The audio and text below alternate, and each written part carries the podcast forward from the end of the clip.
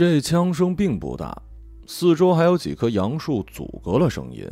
他们跑过去，这二三百米并不好走，地上蜷着一个女孩，大约十一二岁，子弹从她的左肋骨射入，压在她身上，沾着血的泥土已经成了糊状。瘦子蹲下来观察女孩，女孩的嘴微微张着，发出的声音很小，嘴角粘上了干枯树叶的边角。他掀开女孩的衣服，血迹把小巧的肋骨形状涂抹出来，有一根肋骨折断，隔着皮肤还可以看到骨头轻微的凸起。他显然惊慌失措，伸手朝背包的一侧抓了抓。我水壶呢？平头男人站在一米开外的地方说：“不知道啊。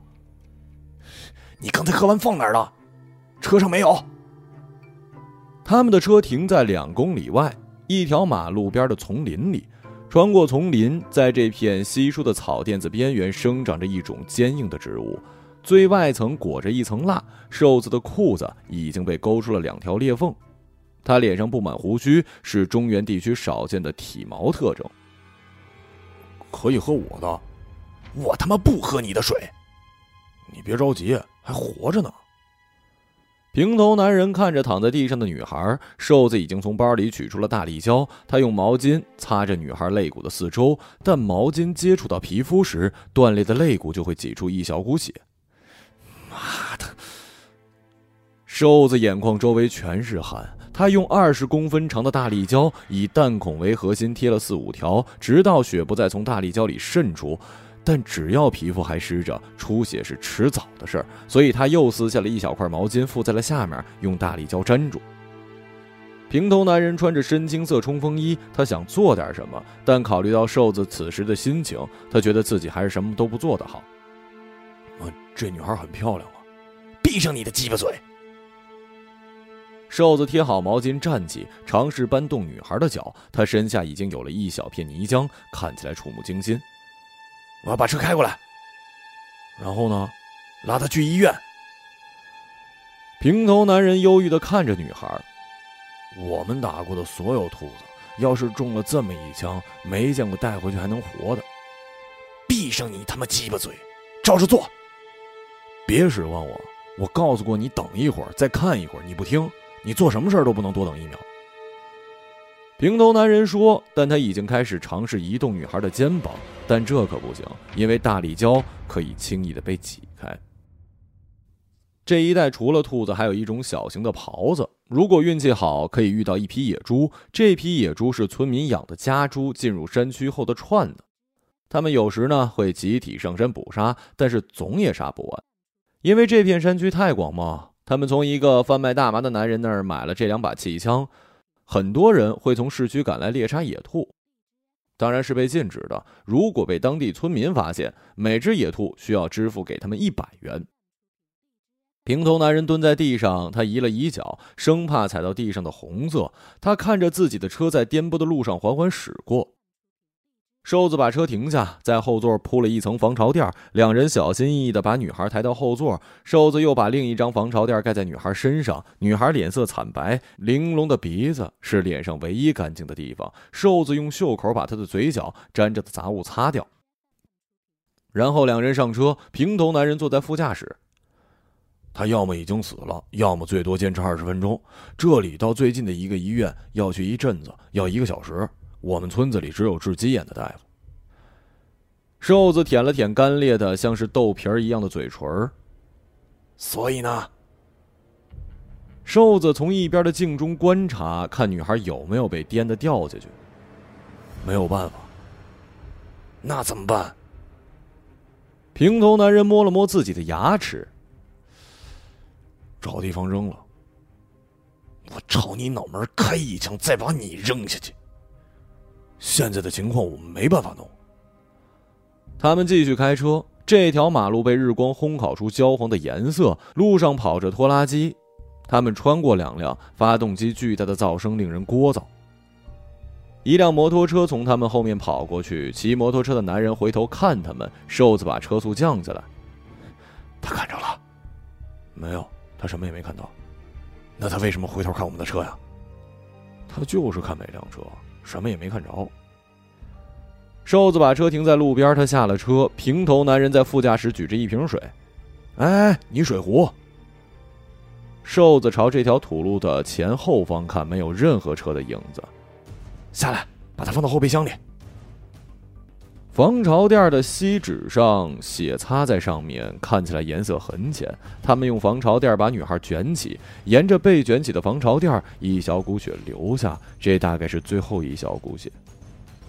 他们迅速把她拖到了后备箱，关上了车厢。瘦子又看了看后座上有没有沾上什么东西，用脚蹭了蹭沙土地上的红色，靠在车门上抽了一根烟。平头男人正从手机上看着地图。瘦子看着这条干瘪的马路，两旁的荒地因为长时间没有下雨，冒出烧纸的味道。之前被他们超过的拖拉机从后方缓缓驶过，一个女人坐在拖拉机的座椅一侧。车坏了呀？啊，没有，我们随便看看。有啥好看的呀？然后拖拉机行驶而去。瘦子盯着拖拉机冒出的一条逐渐变淡的黑烟，把烟吸了。我连他是谁都不知道。哼，知道了才怪。会有人来找他？不一定。这村子里男人女人都去市区了，没人有精力找他。会来的，到了晚上就会来找他。胡扯！他们就当他跑了，要找也是明天找，没人能发现啊。你你要把他扔在这坑里啊？不是我，是你。你得把它扔了。瘦子眨着眼，汗水被挤到颧骨。会有人找他，我得知道他是谁。平头男人下了车，他走到车尾看了一眼，站到瘦子面前。你以为是只狍子，要不然是只兔子，在开枪之前不知道是这样，所以未必有错。我没说我犯了什么错。我就是得知道他是谁。他就是住在这里的人，十一二岁。你还想知道什么？你可真够烂的啊！我在帮你，得了吧！你现在走，本来跟你也没关系。你没开枪，我开了。村子里自杀的人有很多，老头生病会去山上住，没人管。我们找个偏僻的地方把他埋了，然后。我们在十一点就到市区了，找个地方喝点过一周你就忘了。好办法。他们重新回到车上，但瘦子调转了车头往回开。我得撇清你了，你把事情弄得乱七八糟的，本来就不关你的事儿。瘦子把车停在距离他们穿进沙地大约一公里的地方，掩藏在几棵灌木后面。这是一块阴凉地。他把后备箱打开一条缝，为了防止过于迅速的腐烂。车里能热死。他们朝那个事发地方走去，但周围过于相似，已经辨别不出他开枪的位置。于是他们找了一棵杏树，坐在下面。瘦子拧开水瓶，全部倒进嘴里。过不了一周，你就可以去演出了。你赶紧别说话了啊！你睡过多少姑娘来着？我操你妈了！多少啊？记得提过一次，六七十有了吧？你他妈就不能闭上你那个逼嘴啊！不知道你怕什么？你搞了六七十个姑娘，怎么知道没害死其中一两个呢？我能从这儿一脚他妈踹你脸上，你信吗？从刚才我就一直觉得，你的良心不安是装出来的。你不装出这样子，自己就受不了。其实你才不管这女孩死活呢。我他妈没装你个狗操的，那怎么没趁着活着去医院啊？因为你说快死了呀。对，他快死了，所以你就把车开得很慢，等着他死。因为死在医院你就跑不了了。这条马路不好走，全是坑，根本就没修好。跟这没关系啊，你可以开得很快，也可以开得很慢，然后等着他死。再良心不安几天就行了。世上好事全是你的，跟你睡过的六七十个女孩一样。他们是自己找上门的。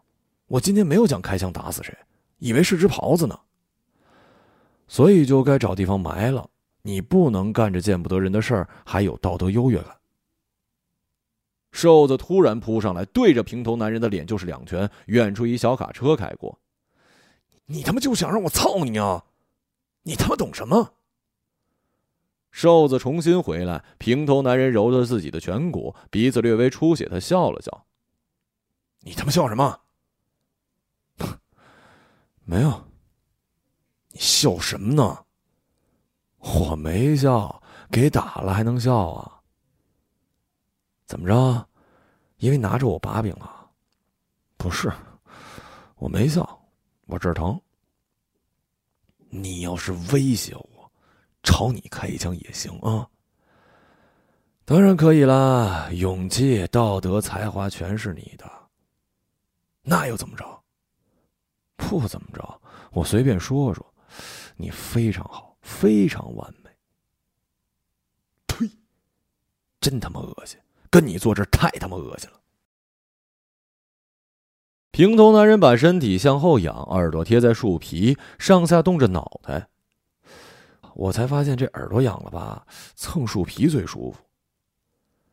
瘦子看着远处的马路，我耳朵呀总会莫名其妙痒，看来我回家买块树皮得了。马路上，一辆拖拉机以慢的夸张的速度行驶。瘦子掏出望远镜举在眼前，他看到拖拉机上一个中年男人在不断的张望。来了，你要怎么样啊？你想怎么着？上去问啊？拖拉机的速度比走路快不了多少。他们快步走到自己停车的地方，车子发动，只行驶了五百米就追上了他。瘦子看起来很紧张，憋了口气，才摇下车窗对中年人开口：“呃，怎么啦？”履带快他妈断了！中年男人口干舌燥，他的皮肤像是被砸碎的大理石桌子，他的左手从手腕处被戳断。要帮忙吗？能不能帮不了忙？你一直左右看什么呢？怎么了？呃，没怎么，我以为你要找人帮忙呢。甭管我了，需要帮忙我就去找人了。瘦子把车开走，没多远路过一岔口，这岔口分出一条小路，通向一片贫瘠的土地。闭上嘴！我什么也没说呀。知道你想说什么？我说什么了吗？你闭上嘴就行了啊！瘦子下了车，走到后备箱，打开。他掀起防潮垫，看着女孩苍白的脸，她的鼻子像照片里的雪山。他难以想象自己已经打死了这个女孩。在防潮垫没有盖住的女孩躯体，血迹已经干涸。他看到女孩腹部有被抽打过的痕迹跟淤青。瘦子没有开向小路，他们向村子的方向驶去。天色已黑，这个村子估计只住了五六十户，有一个小卖铺，还贴着九几年供销社的牌子。瘦子把最后一根烟抽完，就进了供销社。烟有什么呀？瘦子问。在简陋的货架上摆放着看样子已经过期很久的劣质蛋糕和点心，里面钻出一个头发油腻的女人。就这两样。女人把手背朝背后的木板指了一指，“呃，黄色的吧。”女人抓过烟递给瘦子，又从货架里取出一条，从里面抽出两包，摆在身后的木板上。“几点关门啊？”“睡觉了就关。”“那几点啊？”“几点睡觉几点关，一会儿就睡。”“刚才你们聊什么呢？”瘦子进门时好像听到了什么，他很警惕。女人吃惊的看着他，像看一疯子。还买东西吗？我买点吃的。这有吃饭的地儿吗？没有，镇上有饭馆。瘦子走到货架上，捏起了两包油污的蛋糕。女人扯下一个红塑料袋，把蛋糕放进去。有个姑娘没回家，她大伯还没找着呢。屋里这时传来一个男人粗野的笑：“嗨，着急死了。”现在还没找着，没有。会怎么着啊？不怎么着，可能去市区找他爹妈了吧？那不是应该说一声吗？嘿嘿，说了就走不了了。什什么意思？女人把塑料袋一推，这儿没住宿，赶紧走吧啊！瘦子提着塑料袋离开小卖铺，回到车上，把塑料袋打开，拿出一包扔给平头男人。这什么玩意儿啊？平头男人像躲蟑螂一样把蛋糕推开，不吃就他妈饿着。胖子撕开包装，吞了几口。他们驱车查看，村子里确实没吃饭的地儿，也不可能有，因为瘦子不知道自己想看什么。接着，那辆速度极慢的拖拉机进了村儿离着一百米就能听见那将死的发动机声。瘦子下车，躲进了一个拐口里。村子的小路上没有灯光，马路对面的供销社，女人正在锁门，她的男人正把门口的破烂往屋子里搬。找着了吗？女人对开拖拉机的男人说。没有啊，电话打了吗？打了，女人也就没有再问。拖拉机走远之后，瘦子又听到男人发出粗野的笑，这笑声像是缩小版的拖拉机发动。供销社关门之后，女人跟她的男人朝后面走，瘦子沿着另一条小路听着拖拉机声，跟着拖拉机到了村子一角的院子，看着男人下了拖拉机，用一只手开了门。大门并没有锁，在拖拉机进院子的时候，瘦子往回走去。他来到停车的地儿，钻进驾驶室，看了一眼平头男人面前的蛋糕，咬了一口。瘦子把车开向村子出口的方向。我都吐了啊！平头男人说。车子被停在路旁的一个架子旁，这里有几个大草垛。跟我下车。去哪儿啊？去他家干什么呀？超度啊！瘦子取了气枪，直接下了车。平头男人不情愿的跨下来。瘦子检查了一下气儿枪，他们沿着石子沙子混合的小路走向了那家的院子。你要干什么呀？不说我回去了啊。我他妈要审判他！平头男人乐了。大门已经从里面锁上，他们轻易的翻过围墙。瘦子站在门前，听着里面的动静，有酒瓶扣在桌子上的声音。他没敲门，直接就推门进去了。这是一间比那个货柜还简陋的房间，所有家具都是破旧的，墙壁也好像腐烂了一样。好在饭桌正上方有一个六十瓦的灯泡，光度可以覆盖这七八平米。中年男人看着他们，从椅子底下摸起一把斧头，上面沾着木屑。我什么也没有啊！瘦子走到桌子另一边，把气枪放在桌子上，枪口对着男人空荡荡的左手。平头男人在旁边找了一板凳坐了下来，地上有核桃核，还有一些动物的绒毛。你们要干什么？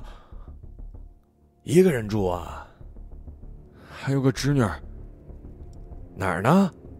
跑了，跑哪儿去了？不知道啊。为什么跑啊？这里吃不好，去市区找他爹娘了吧？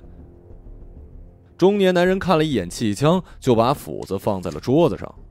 他知道自己对付不了年轻人。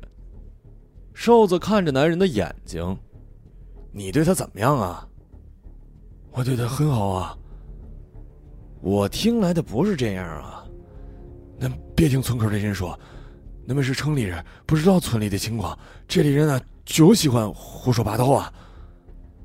中年男人喝了口酒，劣质酒的味道隔着一米都能飘过来。平头男人对瘦子说：“你要问什么？这么个架势啊？得听他说。我说什么？看看我住这个地方，进门就看着了。我不管这个。你看见他了？”见着了，哪儿呢？在我车里呢。他是挺好看的，要买走吗？我可以跟他爹妈聊聊啊。平头男人盯着地面。行。他翻动一个核桃核。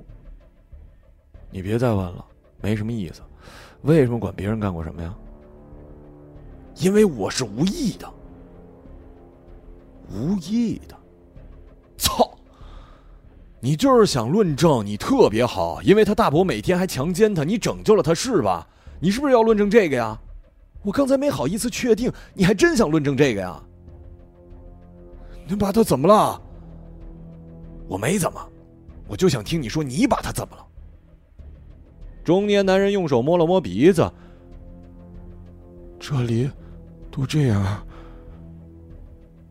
什么他妈都这样。那只有一只手，找不到女人，他爹妈什么也不管。瘦子还在回味男人的话，这时平头男人站了起来，不是。他不是想问你这个，他想问你十一二岁的小姑娘爽不爽？他找过最年轻的有十八九，他就想问你爽不爽。瘦子盯着平头男人看，平头男人说：“不是，对不对？不是这个，对不对？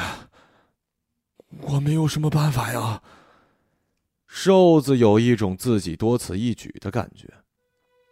平头男人显得很激动：“你他妈还来审判别人？你想怎么着啊？”他承认自己猪狗不如，然后呢？然后呢？我问你，承认了，然后呢？我也可以承认自己猪狗不如，我还强奸过室友，怎么样？承认了，怎么样呢？瘦子把枪端过来，对着平头男人说：“真的，你真的别再说一句话了啊！你得听，我不爱你了。”你太他妈恶心了！原来是搞 PR 的呀！滚你妈的！平头男人继续转过来，对着瘦子说：“我他妈帮你弄演出，是我早就看出你性取向有问题，但现在我发现你骨子里要邪恶多了。你总能从别的什么地方给自己找补回来。看看这个人，看看看看看，仔细看看。”你他妈就是过得太好，演出又多，一大帮人围着你，药都吃腻了。行了，终于来打猎了，可算是走到这一步了。你凭什么审判他？我为什么不可以审判他？他折磨一个十一岁的女孩。为什么要折磨他呀？没有，没有折磨他。但村里的人都知道，我们也发现了，你还没折磨过他。平头男人接过话：“他不是在折磨他，他不说吃喝呀。这就是你的审判。”平头男人重新坐回板凳。这屋子是世界上最污秽的地方，居然还有个人想他妈审判。瘦子的汗水顺着下巴滴下来，落到气儿枪上。你把他怎么了？瘦子把枪挎在背后，他走到房间的西面，里面摆着一张肮脏的床。他打开灯，灯泡闪了两下，亮起来，很昏暗。他看到墙壁上有爪痕，还有各色暗色的污迹，他感到恐慌。他看了中年男人一眼，中年男人继续在喝酒。地上是一个塑料尿壶。瘦子说：“你自己不倒尿壶的吧？”“不倒。”“我以为是一只狍子，就开了枪。现在他在后备箱里。”后备箱是什么？车后面装东西的。死了，把他抱过来。他离开床那片昏暗的区域，走到饭桌前。走吧，把他抱进来。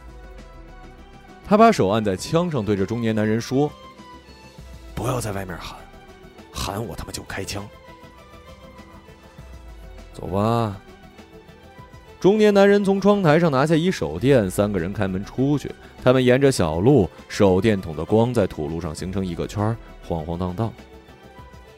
没几分钟，走到了那几个草垛子。瘦子打开后备箱，平头男人朝后备箱看了一眼，低垂着眼：“我不回去了，就在车上等吧，反正他不会举报你，不然他也麻烦。”瘦子看了一眼女孩，在防潮垫还盖着她脸的时候，他感受到那个耗时一般的鼻子，他失落。我们总是很安全。平头男人揉了揉眼睛，对，总是很安全。瘦子掀开防潮垫，把女孩抱出来，在月光下，他小小的鼻子反射出一层荧光般的灰蓝色。他等待重新看到这小片幽蓝已经很久了。他不知道这光是对自己的救赎，还是永久的惩罚。然后又沿着土路，中年男人走在前面，照着手电。瘦子抱着女孩跟在后面，他抓着女孩的胳膊，但没有那么冰冷。女孩的面庞只是没有了血色，但体温并不是冰到了透彻心扉。纤细的胳膊让他抓过去，拇指还能合到食指上。他再一次想到，自己用一把气枪打死了他。回到院子，中年男人示意把女孩放到床上，瘦子说不行。于是男人从床下翻出一张草席，铺在地上。瘦子不想把女孩放回床上，那个丑陋的尿壶就摆在床尾下面，所以即便草席破破烂烂，他还是把女孩放了下来。打着哪了？瘦子指着女孩的肋骨。中年男人伸出右手掀开女孩的衣服，瘦子终于怒不可遏，一脚踹向了中年男人。中年男人回头冷笑：“那算明白了。”明白什么？那不说，你也明白。这墙上死不了，他没死呢。瘦子蹲下来查看女孩的呼吸，他气管有毛病，一直气弱，平时也叫不出来。瘦子瘫坐在地上，恁走吧，我去叫个大夫。恁这种枪很难打死人的。还他妈吓唬我半天了，他就留在这儿了，不然去哪儿啊？他就住在这儿。恁走吧，我不追究你了。要是觉得不行，留下两千块钱吧。在朝汽车走的路上，这段路无比漫长。瘦子两次歪在墙上，他的衬衣蹭上了一层土黄。